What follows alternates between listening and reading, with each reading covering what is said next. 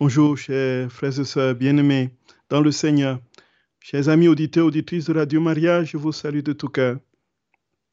Nous avançons progressivement dans ce grand mystère de l'amour infini de notre Dieu qui se donne aujourd'hui de manière parfaite dans le cadeau de la divine volonté.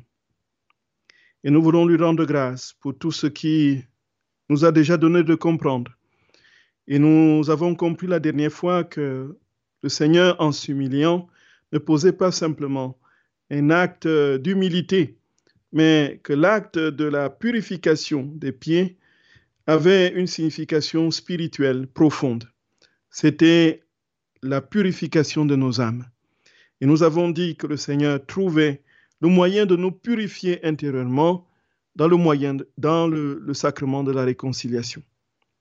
Frères et sœurs d'amour, avant l'émission d'aujourd'hui, nous voulons nous confier à notre très sainte mère, celle qui n'a jamais dit non à son Créateur et qui est toujours, comme notre très saint Seigneur le dit, investie de la maternité universelle.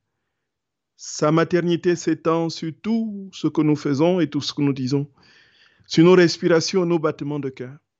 Celle-là dont le cœur bat à l'unisson de celui de notre Seigneur, son Fils bien-aimé.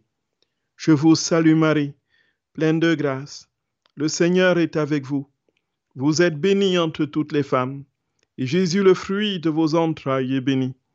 Sainte Marie, Mère de Dieu, priez pour nos pauvres pécheurs, maintenant et à l'heure de notre mort. Amen. Frères et sœurs bien-aimés, soyez les bienvenus sur Radio Maria pour cette émission sur la divine volonté que nous continuons en parlant justement de cette quatrième heure de la passion de Jésus où il lave les pieds de ses disciples et institue l'Eucharistie.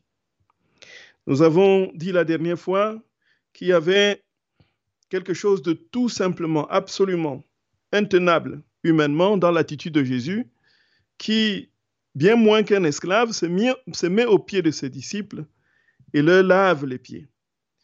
Et laver les pieds était l'acte le plus dégradant qui n'était même pas réservé aux esclaves juifs. Frères et sœurs d'amour, si cet acte est posé, cela veut dire tout simplement que notre très saint Seigneur non seulement se met en dessous de nous pour pouvoir nous soulever dans sa divinité, il devient infra-humain pour que nous soyons petits dieux, mais plus encore, il nous nettoie.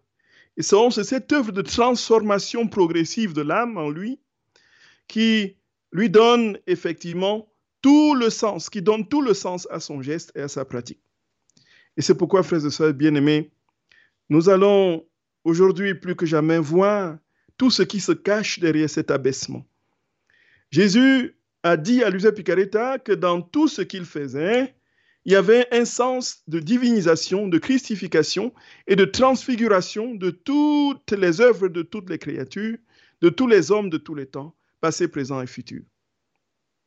Il était clair, frères et sœurs d'amour, que s'il y a cette œuvre de transfiguration de toutes les œuvres humaines, réalisées déjà de manière parfaite en Jésus, tout ce que nous faisons aujourd'hui est déjà parfaitement établi en lui, et notre démarche dans la divine volonté est d'aller chercher ce qui a déjà été parfaitement fait par lui. Et alors, frères et sœurs bien-aimés, c'est alors qu'il révèle à Luisa Picaretta que dans le geste du lavement des pieds, il y avait quelque chose de l'ordre d'une réalisation incoative de cette vie parfaite dans la divine volonté qu'il commençait à introduire dans les créatures, dans les âmes.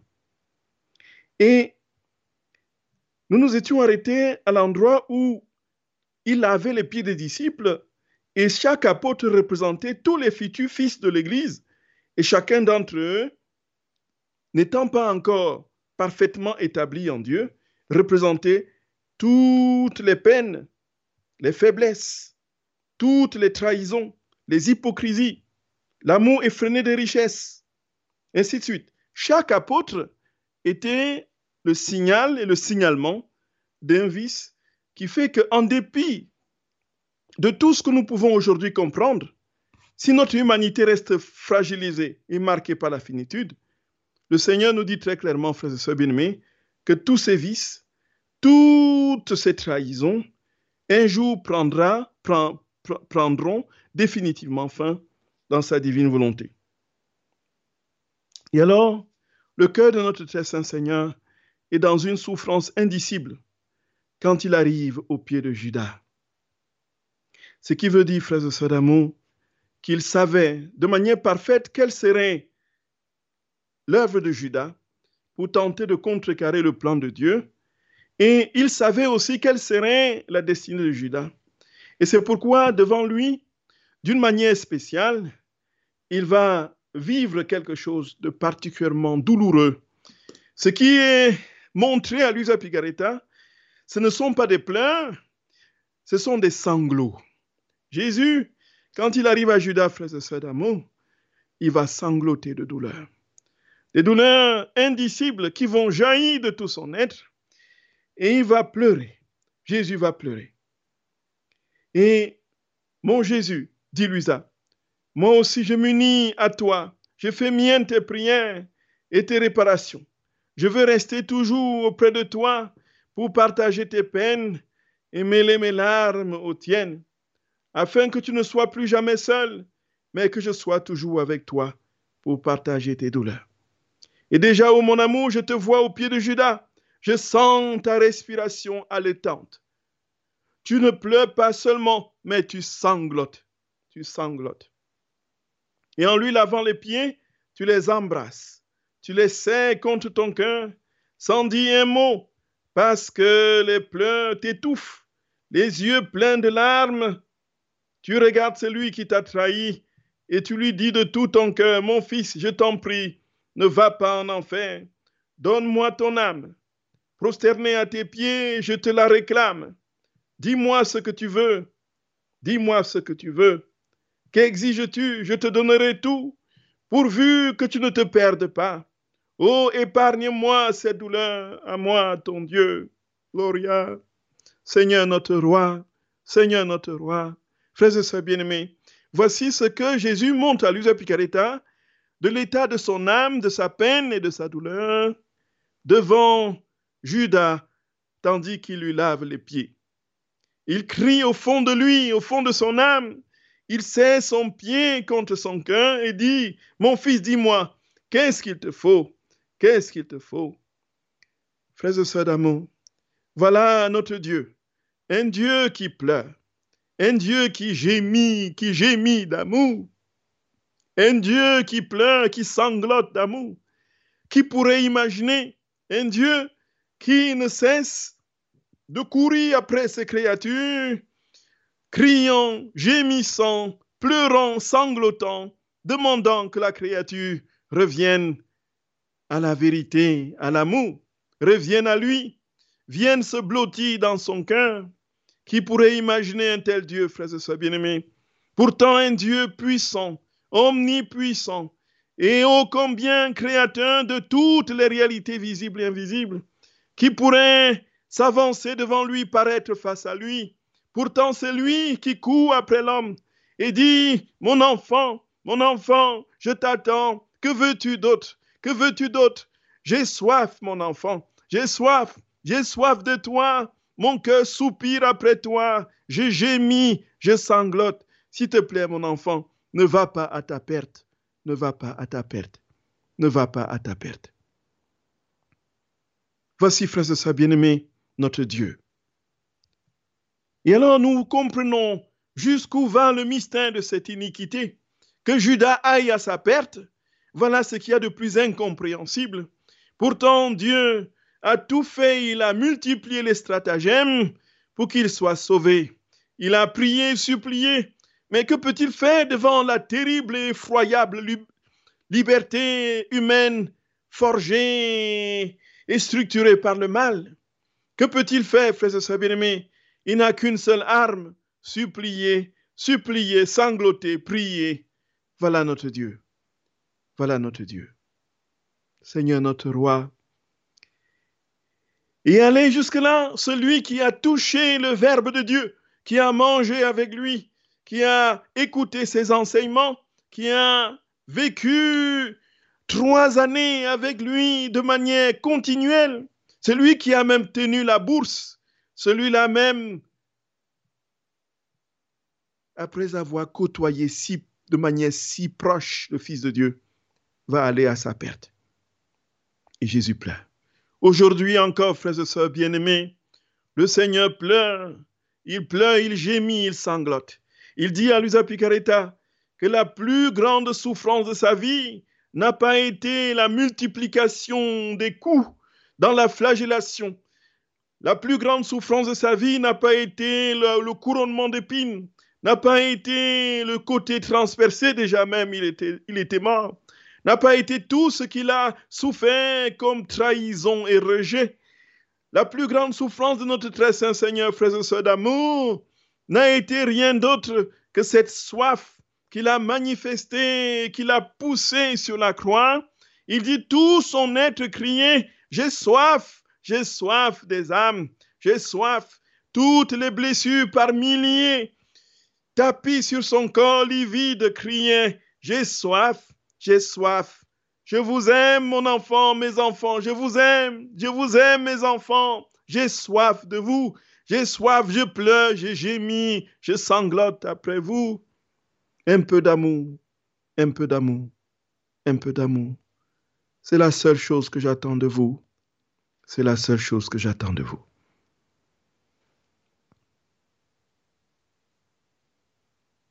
Frères et sœurs bien-aimés, et quand on arrive devant la contemplation d'un tel mystère, on se pose effectivement la question cette incrédulité intrépide et invétérée qui porte forge et structure nos âmes. On se pose vraiment cette question.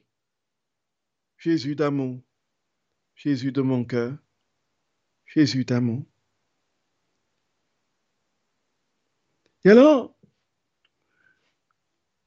Jésus montre à Luisa comment ses larmes l'ont étouffé.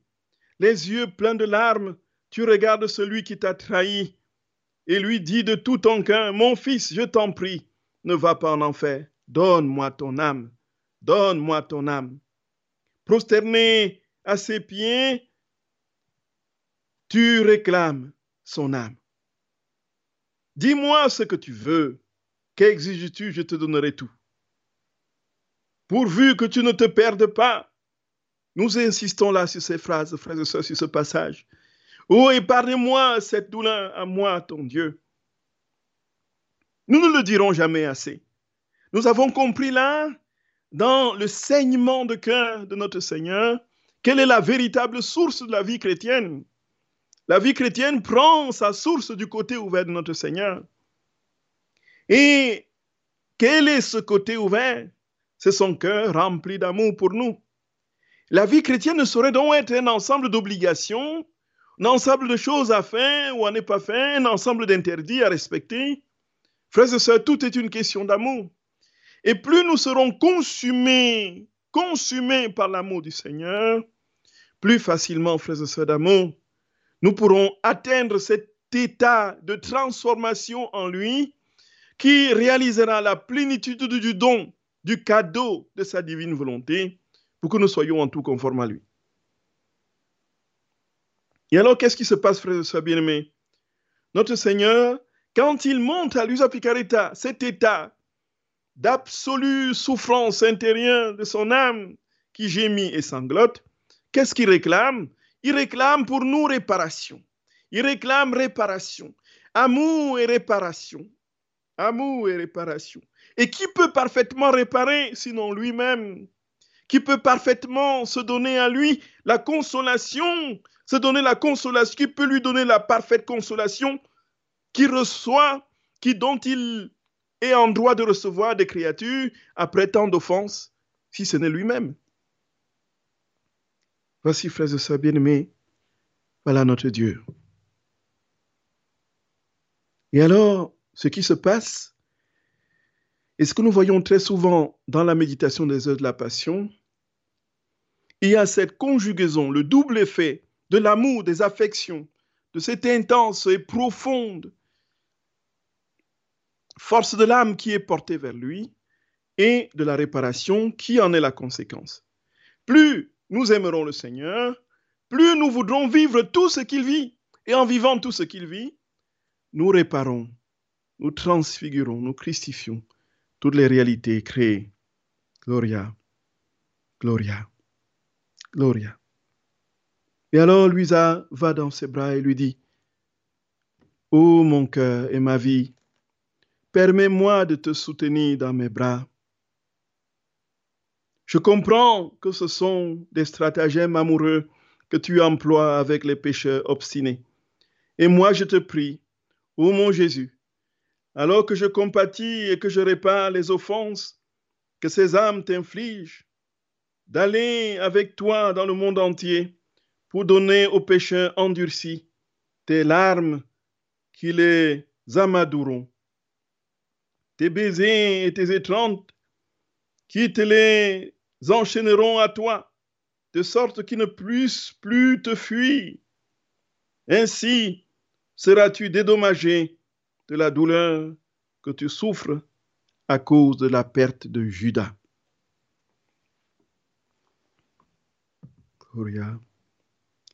Frères et bien-aimés, le Seigneur nous a créés pour lui. Et la perfection de son amour ne sera effective que lorsque la créature lui aura donné le retour parfait d'amour. Et comme toutes les créatures ne peuvent pas lui donner ce retour parfait d'amour, il attend des âmes qui vivent dans la divine volonté pour les lui donner. Parce que c'est lui-même qui, dans ses âmes, se donnera cette parfaite adoration, ce parfait amour, cette parfaite gloire. Et alors, notre vie chrétienne, en définitive, devrait se résumer à ces deux mots, amour et réparation. La divine volonté n'est rien d'autre que cela. Jésus dit très clairement que la vie de la Trinité, c'est sa volonté, et l'aliment de cette vie, c'est l'amour. L'amour alimente la divine volonté. Il n'y a pas de divine volonté sans amour. Il n'y a pas de divine volonté dans la simple, pure pratique théorique. Il n'y a de divine volonté que dans l'amour. Et alors, cet amour, que fait-elle? Que fait-il, pardon? Cet amour s'étend en Dieu. Et naturellement, comme en Dieu, Dieu contient toutes choses et toutes les créatures, s'étend aussi dans toutes les créatures. Et toutes les créatures, toutes les âmes de tous les temps, rendent cet amour, rendent cette adoration, rendent cette parfaite gloire à Dieu par notre propre voix. Cela veut dire très clairement que même si elles ne les font pas, nous les faisons à leur place dans cette dimension d'éternité qui nous a étreints parce que nous sommes dans la divine volonté et que nous pouvons saisir et nous reporter sur leurs actes, quel que soit le temps où ils ont été accomplis, quels que soient les âges. Et c'est pourquoi, dans cette divine volonté, frères et sœurs bien-aimés, Luisa Picaretta va dire, mon Seigneur, viens dans mes bras et allons-y, je te prie, mon amour. Alors je compatis et je veux réparer les offenses que ces âmes t'infligent. Et je veux aller avec toi dans le monde entier, dans le monde entier, pour donner aux pécheurs endurcis tes larmes, tes larmes, et les amadoueront. Tes larmes, tes étreintes, qui les enchanteront, qui les enchaîneront à toi, de sorte qu'ils ne puissent plus te fuir. Oui, les larmes de Jésus nous poursuivent, frères et sœurs bien-aimés. Les larmes de Jésus nous poursuivent. Et dans la divine volonté, nous recueillons ces larmes et nous les répandons sur toutes les âmes. Et nous les enchaînons à ces larmes en disant, regardez votre Dieu, regardez celui qui vous a créé, combien il pleure, combien il pleure sur vous, mes enfants, ces enfants. Regardez, nous courons, nous poursuivons toutes les âmes avec Jésus, avec ses larmes et son sang, comme nous le verrons. Et nous disons, regardez ces larmes qui vont se déverser, qui vont se déverser. Regardez ces larmes. Regardez ces larmes. Regardez ces larmes. Laissez-vous abreuver, immerger par ces larmes. Laissez-vous purifier par ces larmes. Laissez-vous restaurer et régénérer par mes larmes d'amour. Voilà, voilà, frères et sœurs bien-aimés, notre Seigneur, notre Dieu, qui pleure, qui pleure. Et nous avec lui, nous voulons nous unir. Nous voulons pleurer sur la condition de l'homme, de nos propres âmes. Et alors, mon Jésus, dit Luisa, ma joie et mon délice, je vois que ton amour court et court vite. Tu es toute douleur et tu te relèves. Tu t'approches de la table où sont déjà préparés le pain et le vin pour la consécration. Mon cœur, je vois que ta divine personne revêt une expression de tendresse et d'affection. Et je n'ai jamais vu auparavant, que je n'ai jamais vu auparavant. Tes yeux brillent d'une lumière sans plus vive que des soleils. Ton visage resplendit, tes lèvres sourient et rayonnent d'amour. Tes mains et tous tes membres prennent l'attitude du Créateur. Je te vois, mon amour, tout transfiguré.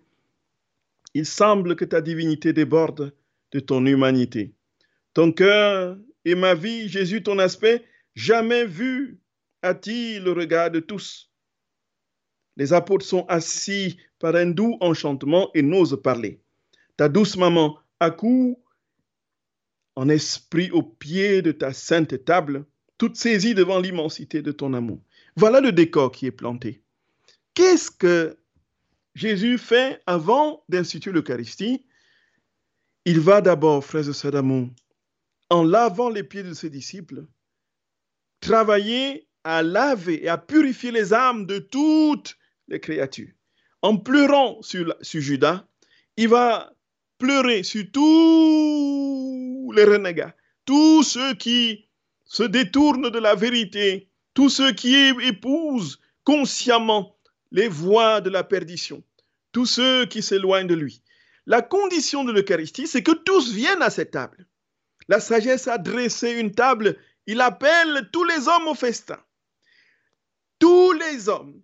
C'est pourquoi Jésus se prépare, avant d'instituer l'Eucharistie, va entrer dans des étreintes d'amour spirituel portées par la douleur de voir les créatures s'éloigner de lui il va sangloter, il va pleurer. Oui, frères et sœurs d'amour, la table eucharistique attend l'humanité. Quand est-ce qu'elle viendra?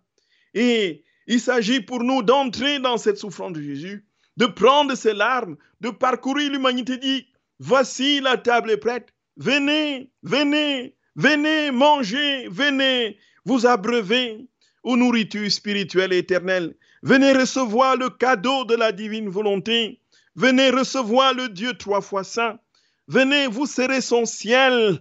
Il sera votre ciel. Venez, venez, venez, venez. Ne vous enfuyez pas, je vous en prie. Venez, venez. Voilà notre œuvre et notre tâche de chrétien. Oui, frères et sœurs bien-aimés euh, dans le Seigneur, chers amis auditeurs, auditrices de Radio Maria, nous parlions euh, tout à l'heure des pleurs, des pleurs de Jésus et de la souffrance qui étreint son cœur à la vue de l'éloignement de l'âme. Et là, avant l'Eucharistie, nous avons dit c'était nécessaire pour que toute sa vie, de manière pleine et parfaite, soit communiquée aux âmes. Et alors, il fallait qu'il court après toutes les âmes pour pouvoir réaliser ce dessein. Et vers quoi les conduisait-il? Il les conduisait vers l'Eucharistie. Et qu'est-ce que l'Eucharistie? L'Eucharistie, c'est le corps, le sang, l'âme et la divinité de notre Seigneur. Cela veut dire que comme il est dans le ciel, il est identiquement présent dans l'Eucharistie. Il n'y a pas de différence entre sa présence au ciel et sa présence eucharistique. La seule différence, c'est qu'il est contenu dans l'Eucharistie par les accidents sacramentels. Et le lieu aujourd'hui où sa divine volonté réside pleinement, en attendant de résider pleinement dans l'âme humaine, c'est dans l'Eucharistie. L'Eucharistie, frères et sœurs bien-aimés, est donc la manifestation pleine, parfaite de la vie de Dieu, de la vie du ciel ici sur terre. C'est pourquoi il n'y a pas de prière plus grande que l'Eucharistie. Parce que Jésus veut inviter toutes les âmes à vivre et à participer à ce banquet éternel qu'il est venu inaugurer lorsqu'il a pris notre condition humaine en nous communiquant sa propre vie. Et dans l'Eucharistie, il s'élève et il offre à Dieu son Père toute l'humanité. Et en offrant à Dieu son Père toute l'humanité, il nous offre, frères et sœurs bien-aimés, avec lui, nous qui sommes, qui tentons d'être dans la divine volonté, pour être partout où il est. Et ce qui est clair, c'est que la description que fait Luisa Picaretta de ce moment de l'institution de l'Eucharistie est tout simplement à l'image de la grandeur, de la majesté, d'une part de notre Seigneur et de l'autre de ce sacrement qu'il veut instituer. Il est dit dans la description que lui a fait, frères et sœurs bien-aimés, que notre très saint Seigneur est comme transfiguré. Il est transfiguré. Et il semble que sa divinité déborde, déborde de, de, de, son humanité. Voyez, il est dans un moment particulier où il va se recréer, il va se recréer dans le pain. C'est inouï, c'est inouï, c'est inouï, c'est inouï.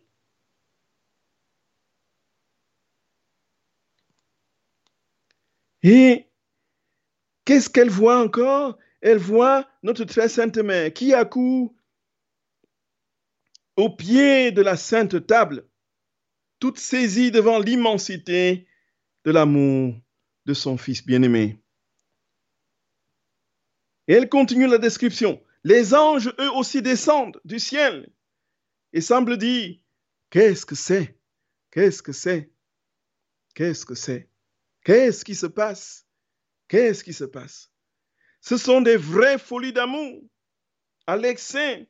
Un Dieu qui crée non seulement le ciel et la terre, mais qui se crée lui-même à partir de la matière corruptible d'un peu de pain et d'un peu de vin.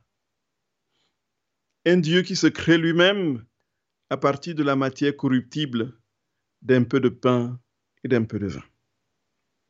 Frères et sœurs d'amour, Effectivement, est-ce possible d'imaginer une telle folie d'amour?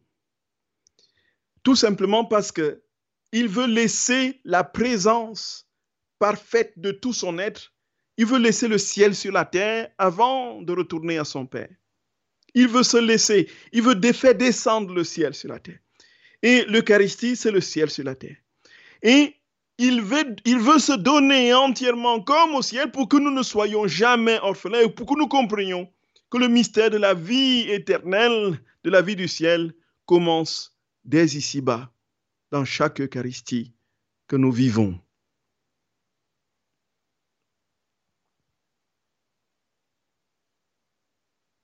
Et plus encore, quand notre âme s'acheminera vers la transformation parfaite, Lorsque nous aurons le cadeau et la plénitude du, don, nous serons nous aussi des hosties vivantes. Des hosties vivantes. Et Jésus trouvera le moyen de réaliser sa prière. Que ton règne vienne, que ta volonté soit faite sur la terre au ciel. Que ton règne vienne, que ta volonté soit faite sur la terre comme au ciel.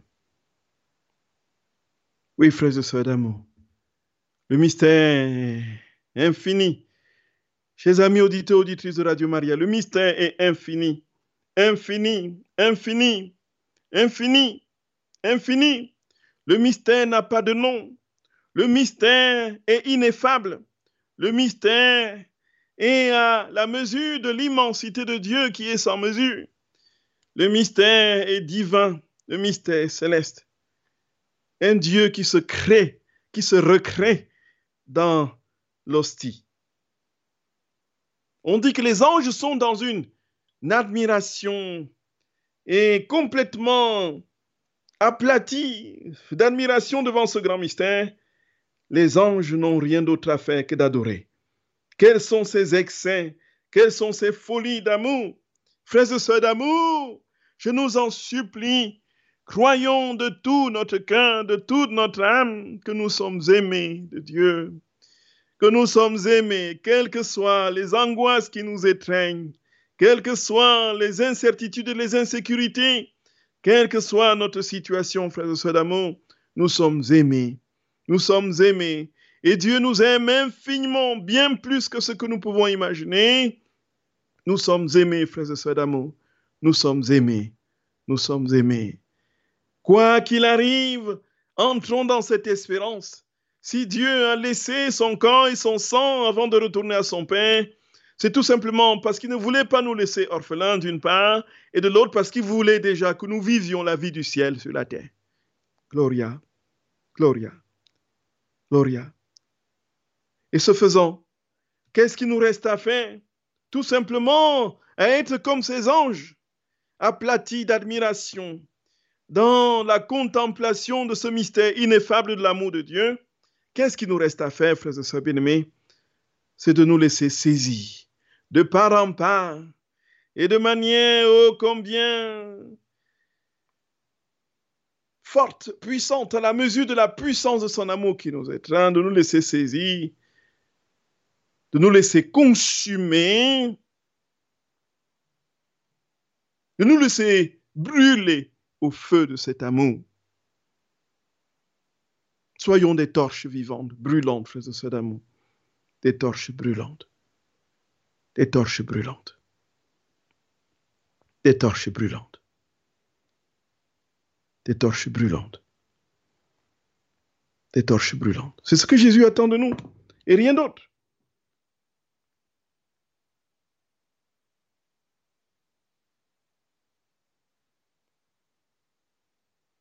Ô mon amour, dit Luisa,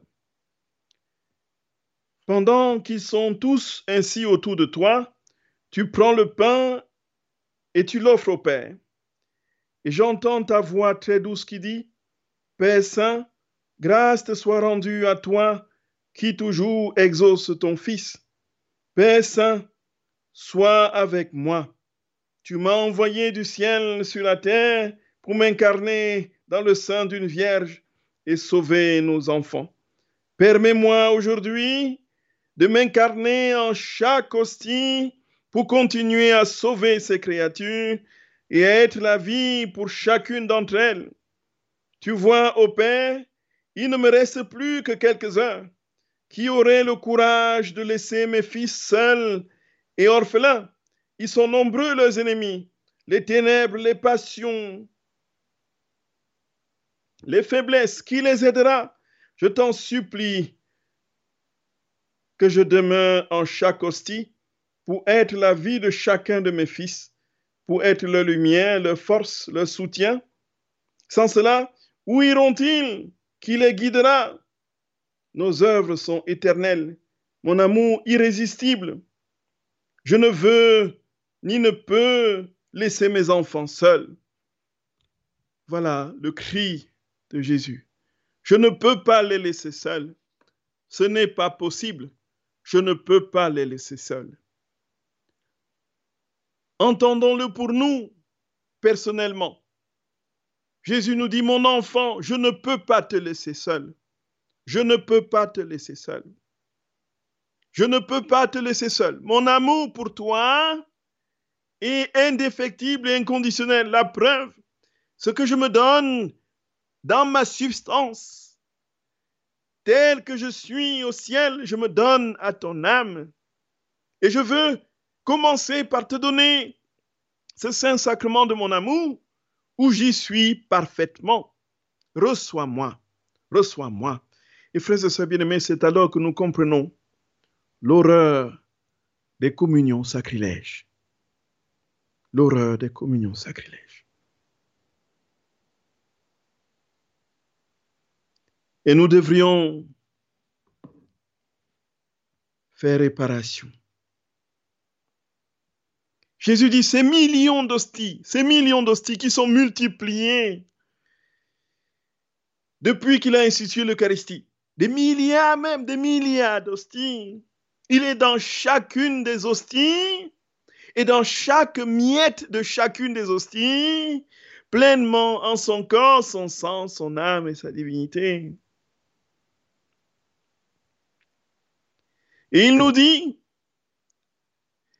voilà le miracle de ma divine volonté que de me multiplier en autant d'hosties qu'il y aura jusqu'à la consommation des siècles. Parce que je ne veux pas te laisser seul. Je ne veux pas te laisser seul. Gloria. Seigneur, béni sois-tu Jésus d'amour. Béni sois-tu notre tendre roi. Béni sois-tu, Seigneur, roi des siècles sans fin. Tout ce que tu nous donnes, c'est toi-même. Tout ce que tu veux nous donner, c'est toi-même. Et parfaitement, c'est toi-même, Seigneur. Je veux te rendre grâce et te bénir pour tout, absolument pour tout. Ce que tu as fait et que tu fais encore. Pour que nous ne soyons pas seuls, pour que nous ne soyons pas laissés à nous-mêmes. Et lorsque tu poses ces actes absolument ineffables et inouïs, tu penses à chacun de nous dans sa situation de détresse, d'inquiétude, de doute, de souffrance multiples, physiques, psychologiques. Tu penses à la situation du monde et tu dis à l'homme, je ne te laisse pas seul. Seigneur, fais-nous écouter ce cri, ce cri de ton cœur. Fais-nous écouter cette soif de ton âme. Fais-nous nous disposer à être lavés par tes larmes. Et toi-même appelle-nous au banquet, au banquet de la vie éternelle dans le sacrement de ton Eucharistie. Aide-nous, ô roi, à ne vivre que pour t'aimer et à mourir en t'aimant, Seigneur. Donne-nous, Jésus, de croire à chaque instant que notre vie est désormais la tienne, parce que c'est toi qui vis en nous et nous transformons en toi. Donne-nous de ne jamais désespérer, Seigneur. Donne-nous de ne jamais faire marche arrière, de ne jamais baisser les bras, quoi qu'il arrive. D'avancer, d'avancer, le regard posé sur toi, ô Dieu trois fois saint, qui te donne qui te donne, qui te donne, qui te donne sans mesure et sans mesure et sans fin, pour que nous ne soyons jamais privés du ciel sur la terre. Béni sois-tu, Seigneur notre roi. Gloire et louange à toi, Père des pauvres. Gloire et louange à toi, consolateur des affligés. Gloire et louange à toi, secours des chrétiens. Gloire et louange à toi, force des martyrs. Gloire et louange à toi, notre Dieu et notre roi. Sois béni, Seigneur. Sois béni. Sois béni. Sois béni. Sois béni. Sois béni éternellement. Amen.